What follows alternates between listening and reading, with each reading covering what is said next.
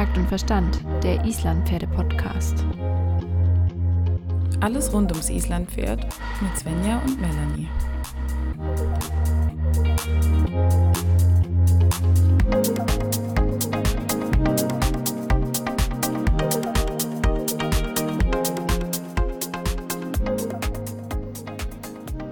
Svenja. Melanie. Oh, gleichzeitig. Was ist denn jetzt los? Hi. Gedankenübertragung. Ja, wir sind motiviert. Wir haben heute mal wieder Tölt-Verhör. Freust du dich? Oh Gott, ich freue mich richtig, weil die Person, die wir heute im Tölt-Verhör haben, der folge ich oder folgen wir schon eine ganze Weile und ähm, das, was sie macht, das beeindruckt mich immer ziemlich und ich glaube, das bereichert die Pferdewelt auch sehr. Und genau deswegen haben wir es geschafft, diese Person bei uns zu uns in den Podcast einzuladen. Möchtest du schon verraten, wer es ist? Oh, einige kennen sie bestimmt. Der Account auf Instagram heißt Guthartenstein. Und wir begrüßen heute die liebe Anna. Herzlich willkommen, Anna. Hi, Servus. Schön, dass du da bist. Ja, ich freue mich auch sehr. Das ist erst mein zweiter Auftritt in einem fremden Podcast. Oh, dann fühlen wir uns ja geehrt. Wir haben uns ein ganz besonderes Thema ausgesucht und zwar wollen wir über etwas sprechen, was die Island-Pferdewelt, glaube ich, immer mehr so ein bisschen beschäftigt. Und zwar, Melanie, hattest du schon mal das Gefühl, dass du auf einem Schlangenpferd saßt? Also ein Pferd, das sich in alle Richtungen bewegt hat, nur nicht dahin, wo du wolltest. Ja, ja. Also Hamir ist da einfach das beste Beispiel dafür. Ähm, der ist sehr schwankend und sehr schlangenmäßig unterwegs. Halasiatner zum Beispiel gar nicht. Aber man hört ja jetzt gerade im Islampferdebereich immer mehr die Themen wie Durchtrittigkeit oder guck mal, die Fessel hängt ja fast am Boden auf diesem Bild. Und das hat alles damit zu tun, mit dem Thema Hypermobilität. Ähm, Svenja, was genau versteht man denn unter Hypermobilität? Naja, bei der Hypermobilität sind eigentlich die Gelenke, die Kapseln und die Bänder sehr beweglich und dehnbar. Und dadurch ähm, entsteht einfach eine Beweglichkeit, die zum Beispiel auch in einer starken Vorhandaktion resultiert, also auch was, was irgendwo gewünscht ist, ähm, was aber auch eben auf der anderen Seite hinderlich sein kann, weil das Pferd eben nicht nur das Bein wahnsinnig hochwerfen kann, sondern eben auch zum Beispiel die Schulter wahnsinnig schief machen kann, wenn eben sich diese Hypermobilität auf den ganzen Körper auswirkt. Ja, doch, sehr schön kurz erklärt. Wir wollen jetzt heute auch gar nicht so stark auf die Anatomie eingehen, sagen wir mal so. Aber Anna, hm, wie begegnet dir denn die Hypermobilität so in deinem Trainingsalltag? Also, das ist nicht nur bei euch und bei den Islandpferden ein Riesenthema. Also das zieht sich eigentlich, kann man sagen, durch den gesamten Reitsport. Also das hast du bei den Warmblütern natürlich extrem. Früher waren die Warmblüter eigentlich, hat man gesagt, die sind sehr stabil, die haben große Gelenke, die haben zwar, äh, die haben einen sehr guten Takt und die haben eine sehr gute gerade Richtung. Ähm, das kann man vielleicht von den alten, typischen alten Rassen oder alten Linien noch behaupten. Allerdings geht's halt von der Zucht her definitiv in die Richtung, wie bei fast allem, dass man Bewegung möchte. Am Turnier gewinnt einfach der, der die Haxen am meisten schmeißt. Das muss man halt leider sagen, wie es ist. Und ähm, diese Mobilität, diese ähm, auch diese, diese fasziale Möglichkeit, die die Pferde bekommen über diese Zuchtlinien, die geben ihnen natürlich wahnsinnig viel, also äh, Federkraft.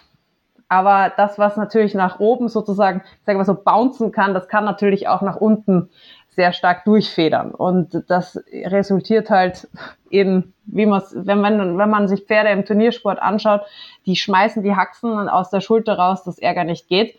Aber sie sind halt auch, wenn ich mir so ein Turnierpferd anschaue, und ich hatte mal zum Beispiel so ein Reitpony, ein deutsches Reitpony, das hat ausgeschaut wie eine Reh, dieses Pferd. Also die war so, so, so mobil in alle Richtungen, so dünne Beinchen, überhaupt keine Gelenke mehr und nichts mehr dahinter stehend. Und es war wirklich so, die, die hast du am Halfter, wenn du das Halfter einmal fester angefasst hast, hat sie sich einfach sofort hingestellt, aufgerollt, das Genick überbogen und das ist einfach, solche Pferde zu stabilisieren, ist extrem schwierig. Also es wirklich ist vor allem extrem langwierig, weil einfach die Mobilität nicht passt zur Stabilität. Das heißt, man müsste eigentlich bei diesen Pferden, die so viel Potenzial unter Anführungszeichen im Bewegungsablauf mitbringen, erstmal viel, viel mehr Zeit als bei so einem steifen Knochen, sage ich jetzt mal, wenn du so ein steifes Tier hast, das beweglich zu machen. Das kriegt zwar vielleicht nie diese Elastizität rein, aber du kannst auch viel weniger kaputt machen. Und wenn du diese, diese Gummipferde hast, diese Gummibärchen, die können zwar in alle Richtungen sich bewegen, aber eigentlich bräuchten die dreimal so viel Zeit in der Ausbildung, um erstmal Stabilität zu bekommen, um dann dieses Potenzial gesund erhaltend überhaupt nutzen zu können. Und das gibt denen keiner. Jetzt schauen wir uns mal an, sei das im Turniersport oder leider auch viel im Freizeitsport. Die Pferde geben unter Anführungszeichen sofort das Genick her. Die können es nämlich einfach nicht stabilisieren. Die spüren vorne irgendwo einen Druck, sei das auf der Nase, siehe mit dem Halfter, mit der Stute. Da machst du keinen großartigen Druck. Trotzdem reicht es, dass das Pferd sich schon in eine absolute Aufrichtung hinstellt und, im, und sofort einen falschen Knick hat. Und das zu stabilisieren, ja, genau. Und dann denken alle, Oh wow, das Pferd gibt ja jetzt schon richtig schön nach. Der sieht schon nach ja. drei Wochen Reiten total toll ja. aus. Aber das ist halt dann genau das Problem. Und ich habe dann damals, die war nämlich zum Verkauf, diese Stute. Und ich habe dann mal so ein bisschen gegoogelt, weil ich mir halt, also ich kannte mich ehrlich gesagt so mit den Reitpony, der Reitpony-Szene nicht so aus. Und ich war wirklich schockiert, weil in jeder Anzeige stand drinnen, das Pferd ist auch ganz leicht von Kindern durchs Genick zu reiten. Und da habe ich mir gedacht, da, da ringen bei mir die Alarmglocken, weil ich mir denke so, oh mein Gott, ich weiß, warum das, warum die, die sind nicht so toll ausgebildet, sondern das sind vierjährige Ponys, die einfach halt, ja, da ziehst du einmal an, das kann selbst ein Kind machen und das Pferd macht klack sein Kragal und schmeißt die Beine und ähm, Mausi kann auf Turnier starten. Und das ist halt, aber das hat halt nichts mit Pferdeausbildung zu tun. Und das hat man aber tatsächlich, muss ich sagen, es gibt auch ein paar Rassen, wo man es jetzt vielleicht nicht so vermuten würde. Zum Beispiel Warmblü äh, Kaltblüter haben das auch ganz oft, dieses Problem. Mhm. ähm, wenn man die beobachtet, die, die sehen, also, oder Spanier zum Beispiel haben das auch ganz, ganz oft. Das sind ja alles Pferde, die ich, ich habe ja relativ viele verschiedene Brittpferde auch immer da. Und da sieht man manchmal Sachen, wenn die Pferde am Putzplatz stehen, wo jedes Bein gefühlt, das ist auch zum Beispiel was, woran man das ganz gut erkennen kann. Jedes Bein schaut gefühlt in eine andere Richtung. Dann dreht sich das Pferd noch um 180 Grad, schaut sich an und muss keinen einzigen Fuß bewegen, während, also, das, das denkst du, das geht gar nicht. Ja. Und das sind halt so Sachen, da denkt man oft zum Beispiel beim Kaltblut, ähm, ja, das ist ein Gewichtsträger. Ja, gar nichts ist es. Das ist einfach nur ein dickes, also ein großes Pferd mit vielleicht auch großen Gelenken. Aber wenn ich mir die schon anschaue und die in der Bewegung schon so diese, diese, diese extreme Flatschbewegung in den Gelenken sehe, dass die die so wegschleudern aus dem, aus dem Fesselgelenk zum Beispiel, dann weißt du auch schon, uiuiui, ähm, das hat nichts mit Stabilität zu tun, das ist einfach nur ein großes Pferd. Und da kommt dann auch noch das Gewicht oben drauf. Also wenn jetzt so ein kleines Pferd also den Huf schleudert, ist das eine Sache, aber wenn dann halt so ein 700 Kilo Kaltblut irgendwie seine Hufe und seine Beine schleudert, da kommt halt auch nochmal ein ganz anderes Gewicht mit dazu. Genau. Ja, auf die Gelenke meinst du dann. Aber genau das sieht man bei den Isländern tatsächlich auch immer mehr, weil die, der Sportpferdetyp, sage ich jetzt mal, die, die sind ja immer größer, eleganter, schlanker und eben nicht mehr so das robuste mhm. Pony, das sie früher mal waren, das ähm, jeden durch die Reitschule getragen hat, sondern oder es war ja bei Hamio auch so, ne? Svenja, bei dem hast, nimmst du den Zügel nur so ganz leicht, du hast eigentlich nichts mhm. in der Hand und der rollt sich schon so ein, dass er eine perfekte, in Anführungsstrichen, Haltung hat auf den allerersten Blick. Aber du eigentlich gar nichts, gar nicht an ihn drankommst erstmal. Viel schlimmer war eigentlich das Longieren am Kappzaum ohne irgendwelche Hilfszügel und so weiter auf dem Zirkel. Das war fast unmöglich, weil er einfach nur irgendwie vor sich hin eierte. Also er hat es nicht geschafft, eine Runde auf dem Zirkel zu laufen. Und das hat mich dann schon ein bisschen schockiert, mhm. um ehrlich zu sein. Aber daran merkt man das halt. Jetzt, wie arbeitest du denn solche Pferde? Weil jetzt ist es ja schon die Frage, wie stabilisiert man ein Pferd, das sich selber überhaupt nicht stabilisieren kann? Was machst du da als Mensch?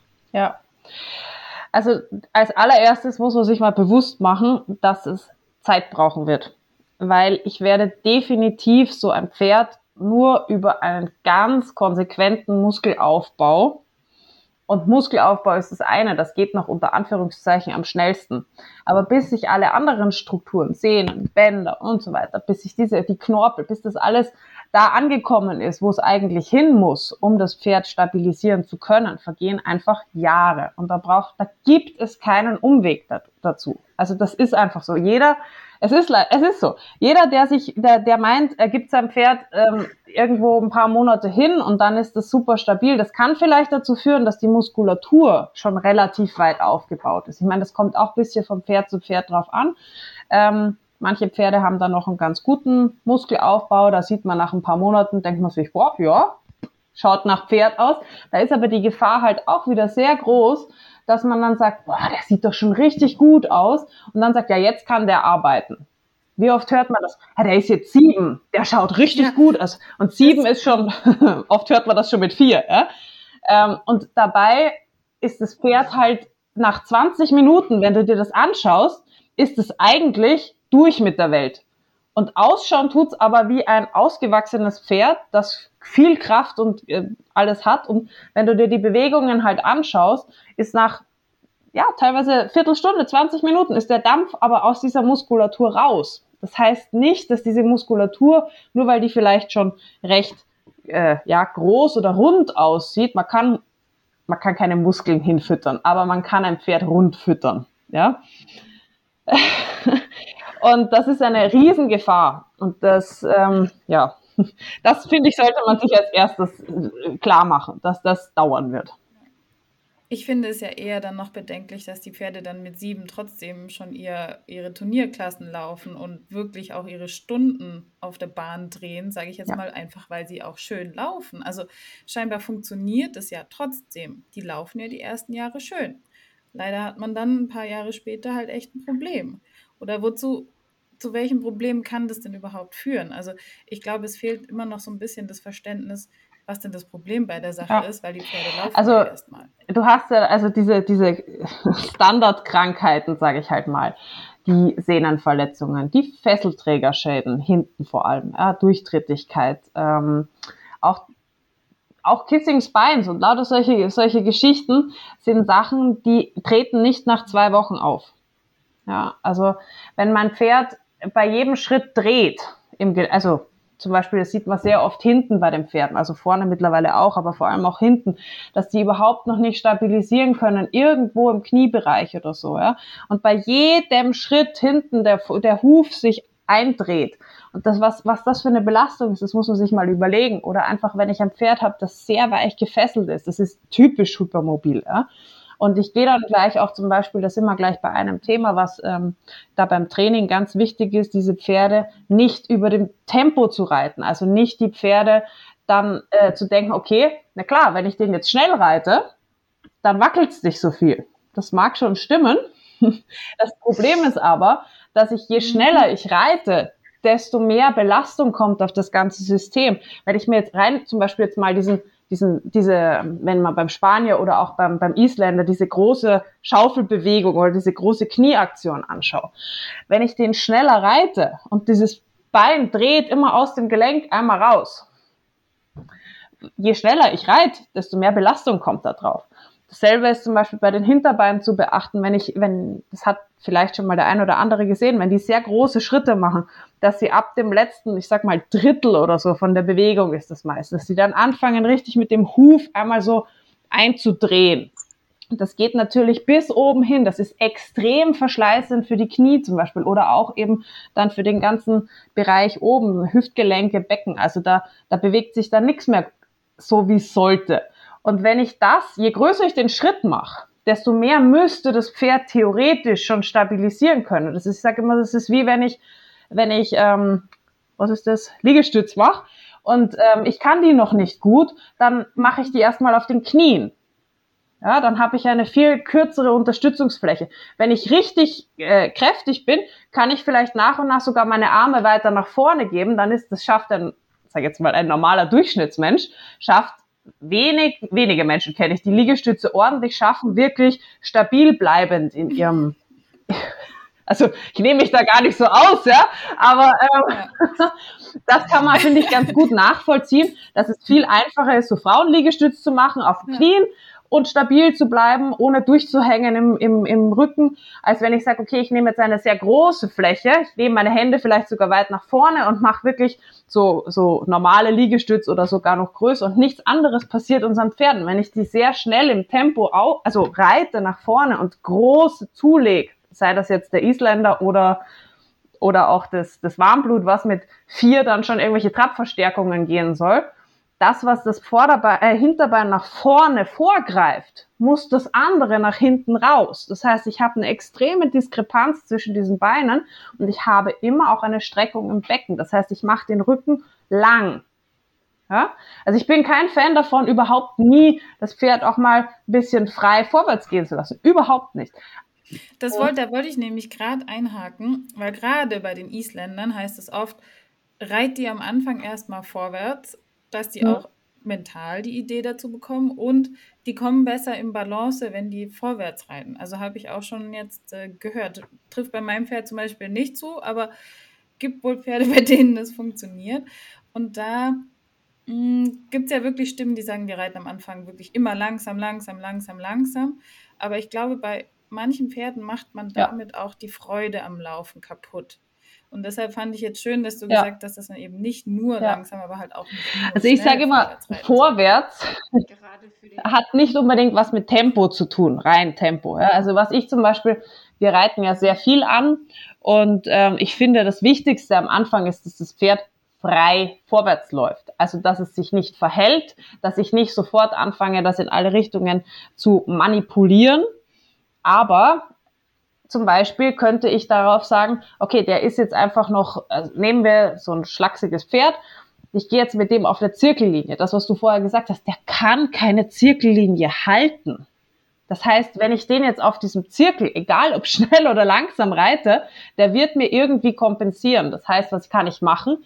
Erstmal natürlich den gut vorbereiten, aber was zum Beispiel eine wunderbare Lösung ist, ist zu sagen, ich gehe mit dem ins Gelände. Da hat er erstmal eine Gerade, da muss er nicht ständig um irgendwelche Kreisbahnen laufen, für die Pferde einfach nicht gemacht sind. Plus, das allererste, was ein Pferd bei uns lernen muss, ist einfach, dass es aufgerichtet auf einer Kreisbahn laufen kann. Also, dass es sich nicht wie so ein Moped, das sieht man ja oft, wenn Pferde, so gerade junge, so in der Bahn rumlaufen, dass die totale Schräglage haben. Und da kann man sich ja überlegen, was das für eine Belastung für die, für, für die Gelenke wieder ist egal ob das Pferd hypermobil ist oder nicht, aber je, je hypermobiler es ist, je instabiler es ist, desto schlimmer wird es halt ähm, ja, davon wegkommen. Aber grundsätzlich geht es bei uns immer erstmal darum, lern dem Pferd, dass, dass du dich möglichst gut halten kannst in deiner Mitte. Dann lauf frei vorwärts, also nicht klemmig, nicht irgendwie hochgezogen, nicht mit der Nase im Dreck, nicht, ähm, ja, dass die Pferd wieder atmen können. Einfach, das müssen die alles mal wieder lernen unter dem Reiter. Und dann kann man eigentlich mal sagen, okay, jetzt schaue ich mir mal an, was bietet das Pferd an. Ist es einer, der eher nach vorne davon rennt? Dann wäre es vielleicht einer, wo ich sage, okay, dann nehme ich das Tempo erstmal ein bisschen raus. Ist es ein totaler Phlegmatiker? Dann wäre ich wahrscheinlich erstmal schauen müssen, dass der definitiv zündet. Also, dass der auch nach vorne immer die Energie wirklich auf Zungenschlag auch wirklich, zack, dann geht da, dann, das hat nichts damit zu tun, dass der Vollgas geben muss, sondern da muss der Gedanke von dem Pferd muss sein, ich schnall's, und das Pferd muss, ah, okay, ich gehe nach vorn. Ich suche den Kappzaum, ich suche, ich gehe mit der Nase vor, ich, ich ziehe mich gerade. Ja? Das hat aber nichts damit zu tun, mhm. dass das Pferd Vollgas gibt. Das gibt nämlich auch Pferde, die gehen fast durch, die gehen aber nicht nach vorne. Ja? Das ist das, also das ist das unangenehmste Gefühl, oder eines der unangenehmsten Gefühle, die es gibt, ist so ein Pferd, das komplett den Rücken wegdrückt, den Hals eher sogar nach hinten oben nimmt und um sein Leben rennt. Das ist richtig schnell, aber das ist nicht vorwärts. Ja, und es ist weit entfernt von Losgelassenheit oder das, das sowieso. sowas in die Richtung. Ne? Aber ich kenne das auch und das ist auch definitiv was, was ähm, gerade auch so in der, im, ich sag mal, FN-Bereich äh, auch sehr gang und gäbe ist. Und bei vielen, sag ich mal, es gibt so diese zwei Lager. Die einen sagen vorwärts, vorwärts, vorwärts, vorwärts, der muss gehen, gehen, gehen. Und auch eben Tempo zieht gerade, was bis zu einem gewissen Grad auch stimmt. Ich merke die Schiefe nicht so. Ist einfach so. Je schneller ich reite, desto weniger merke ich, dass das Pferd schief ist. wenn ich auf einer Mittellinie einreite aufs Turnier dann, und ich merke, ich habe den nicht gerade, dann macht es durchaus Sinn, mal ein bisschen schneller zu reiten, weil es einfach gerader wird. Ja? Aber das ändert nichts an der Schiefe von dem Pferd. Ja? Also auf lange Sicht gesehen ändert das nichts an der Schiefe von dem Pferd. Und dann gibt's natürlich die, die sagen, okay, nur langsam, langsam, langsam. Und da muss ich sagen, hatte ich auch schon sehr, sehr viele Korrekturpferde auch. Und es gibt sicher Leute, die das gut machen. Aber es ist auch wieder nicht die Universallösung weil es gibt ganz viele Pferde, die sind sehr langsam unterwegs, denen geht aber, wie du sagst, entweder die Freude verloren oder total die Grundspannung auch verloren. Einfach auch vielleicht, weil das Verständnis von dem, der es macht, vielleicht ist, einfach langsam zu reiten. Aber langsam hat nichts mit dem, was der Gedanke hinter diesem zum Beispiel kleinen Schritt ist oder so. Das Pferd soll sich ja da eigentlich so ein bisschen beginnen, so sage mal, zu bündeln. Und wenn mein Pferd überhaupt keine Reaktivität am Schenkel, am Sitz, an der Stimme vielleicht sogar nicht hat und überhaupt keine Eigenenergie mitbringt, dann wird das meistens Rotz. Und ein Pferd kann den Rücken hängen lassen, egal ob es schnell läuft, langsam läuft, zeitlich läuft oder gerade läuft. Das ist noch lange keine Komponente, ähm, weil ich mir sage, der läuft jetzt Seitengang, dass der deswegen automatisch auch gut läuft oder automatisch seinen Rücken verwendet. Genauso wenig wie wenn ich vorwärts reite. Was wir schon gesehen haben, es gibt ja auch Pferde, die Schenkelweichen gehen, aber trotzdem null den Rücken benutzen oder die. Das ist das schrecklichste Gefühl, das, das es gibt. Das ganz ist das komisch. allerschrecklichste Gefühl. Auf einem Pferd mit durchhängendem Rücken Schenkelweichen zu gehen, das ist so furchtbar, das ist ja, und es ist extrem verschleißend, das muss man auch mal dazu sagen. Also ich sehe es leider auch mindestens genauso oft, wie ich sehe, dass Pferde völlig über dem Tempo geschrubbt werden, dass Pferde halt ähm, seitwärts geritten werden, gefühlt den ganzen Tag und diese Pferde sind komplett zweigeteilt. Das Becken hinten, das fällt nur rauf und runter, der Reiter wird ständig nur links, rechts, hoch, runter gesetzt. Das kann sich überhaupt nicht stabilisieren. Und da haben wir zum Beispiel jetzt auch wieder so ein Thema na, da kann durchaus, da, das Pferd kann über so eine Arbeit auch Kissing entwickeln, natürlich. Weil wenn ich in der Lende, überleg mal, wie so eine Lendenwirbelsäule aussieht, was die für Fortsätze hat. Und dann noch bringen wir das jetzt alles in die Streckung. So, und jetzt haben wir diese eigentlich null auf Rotation ausgelegte Wirbelsäule, die, die bei jedem Schritt sich so gegeneinander verwindet. Und dann sitzt noch der Reiter oben drauf. Optimal. das kann auf Dauer nicht gut sein. Ja? Und da, da ist es dann wirklich mal, da ist halt wieder, sicher so, du kannst nichts verteufeln. Ich kann weder sagen, es ist immer gut seitwärts zu reiten, noch kann ich sagen, es ist immer gut geradeaus zu reiten. Beim einen hilft das eine, beim anderen das andere. Aber ähm, wie gesagt, das ist da vielleicht noch mal ganz kurz zurück.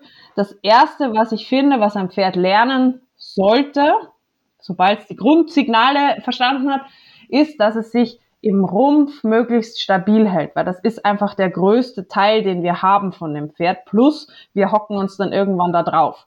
Also da ist schon ohne uns über 60 Prozent von dem Pferdegewicht. Und wenn der hängt, der zieht einfach alles mit runter. Der macht, da machen die Schultern kompensatorisch zu, du hast die Brustmuskulatur zu, das Pferd fängt Thema Brustmuskulatur, das machen auch ganz gerne diese hypermobilen Pferde eben auch, um da wieder den Bogen zu schlagen, weil ähm, die können den eben nicht oben halten. Und was fangen sie an? Mit allem, was sie haben. Und das ist oft auch so ein Verständnisproblem, finde ich. Man denkt, dass diese Pferde immer sich anfühlen wie so eine Schlange. Das muss gar nicht sein. Diese Pferde können sich auch anfühlen wie ein Balken. Das liegt einfach daran, dass die innen drinnen, ihre Grundstabilität ist so bescheiden, dass sie alle ihre Bewegermuskeln also die, die eigentlich für An- und Abspannen zuständig wären, anspannen, um irgendwie mit diesem Reiter, mit diesen Anforderungen, mit dem, was sie leisten müssen, klarzukommen.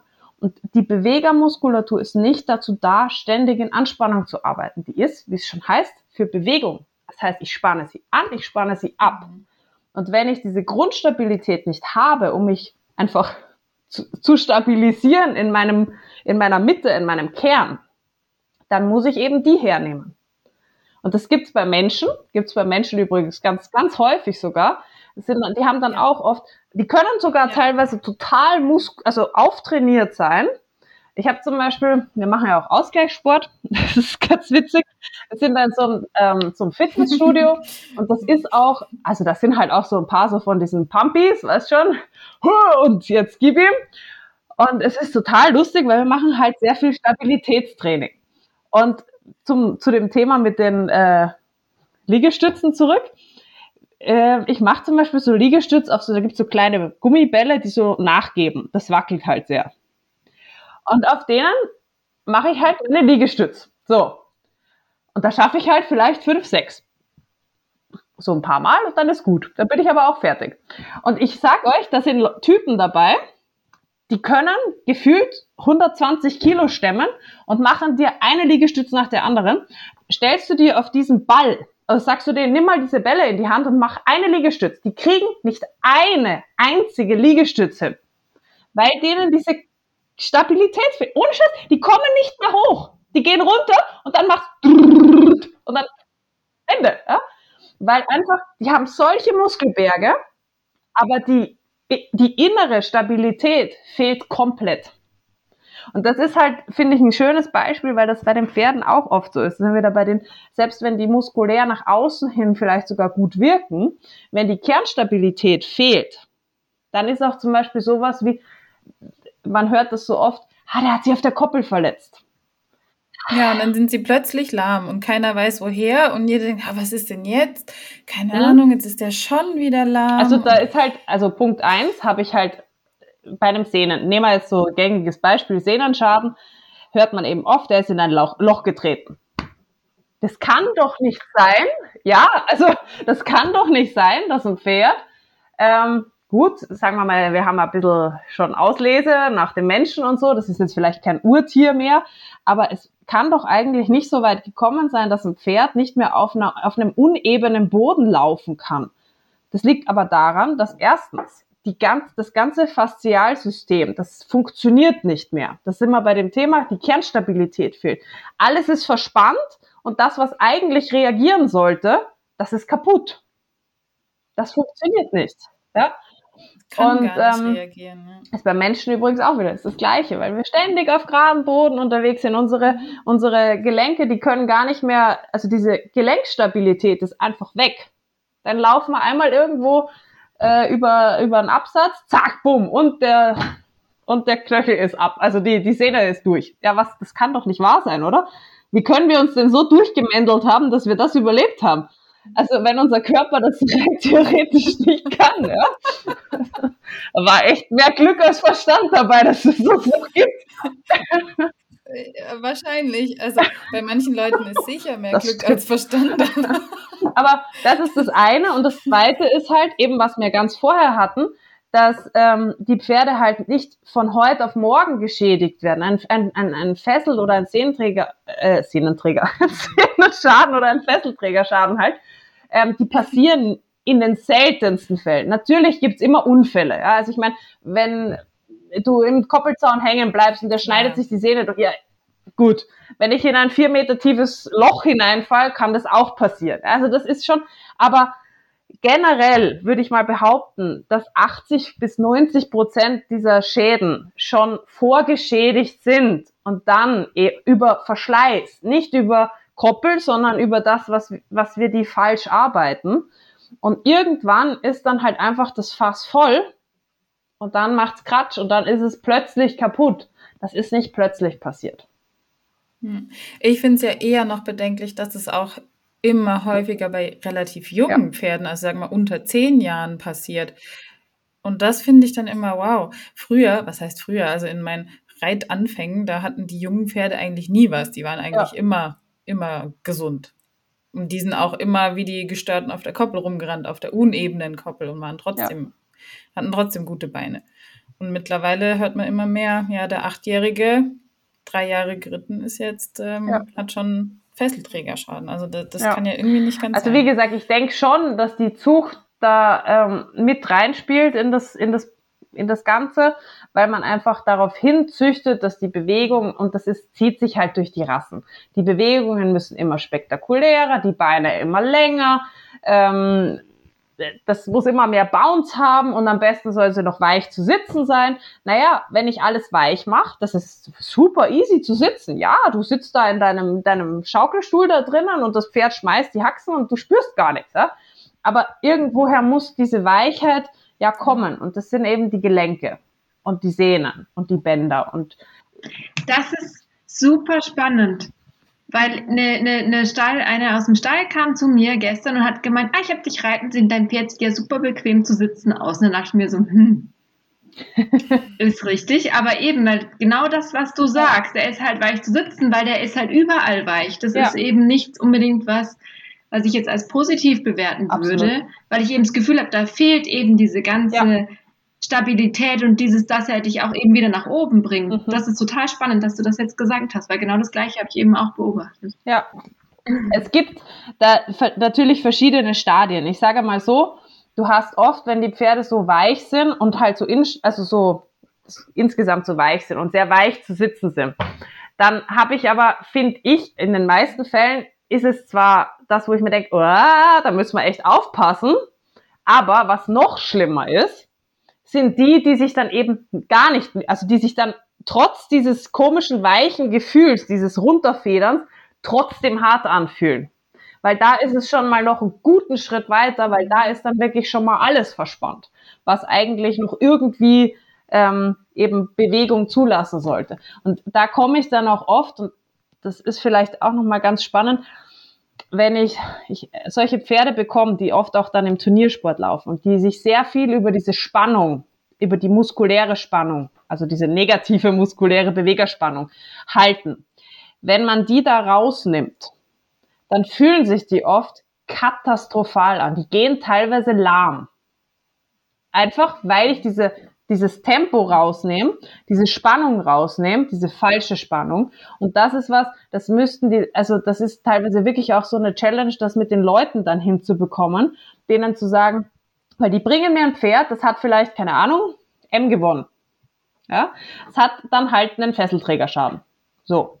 Das sieht muskulär eigentlich auf den ersten Blick rund aus.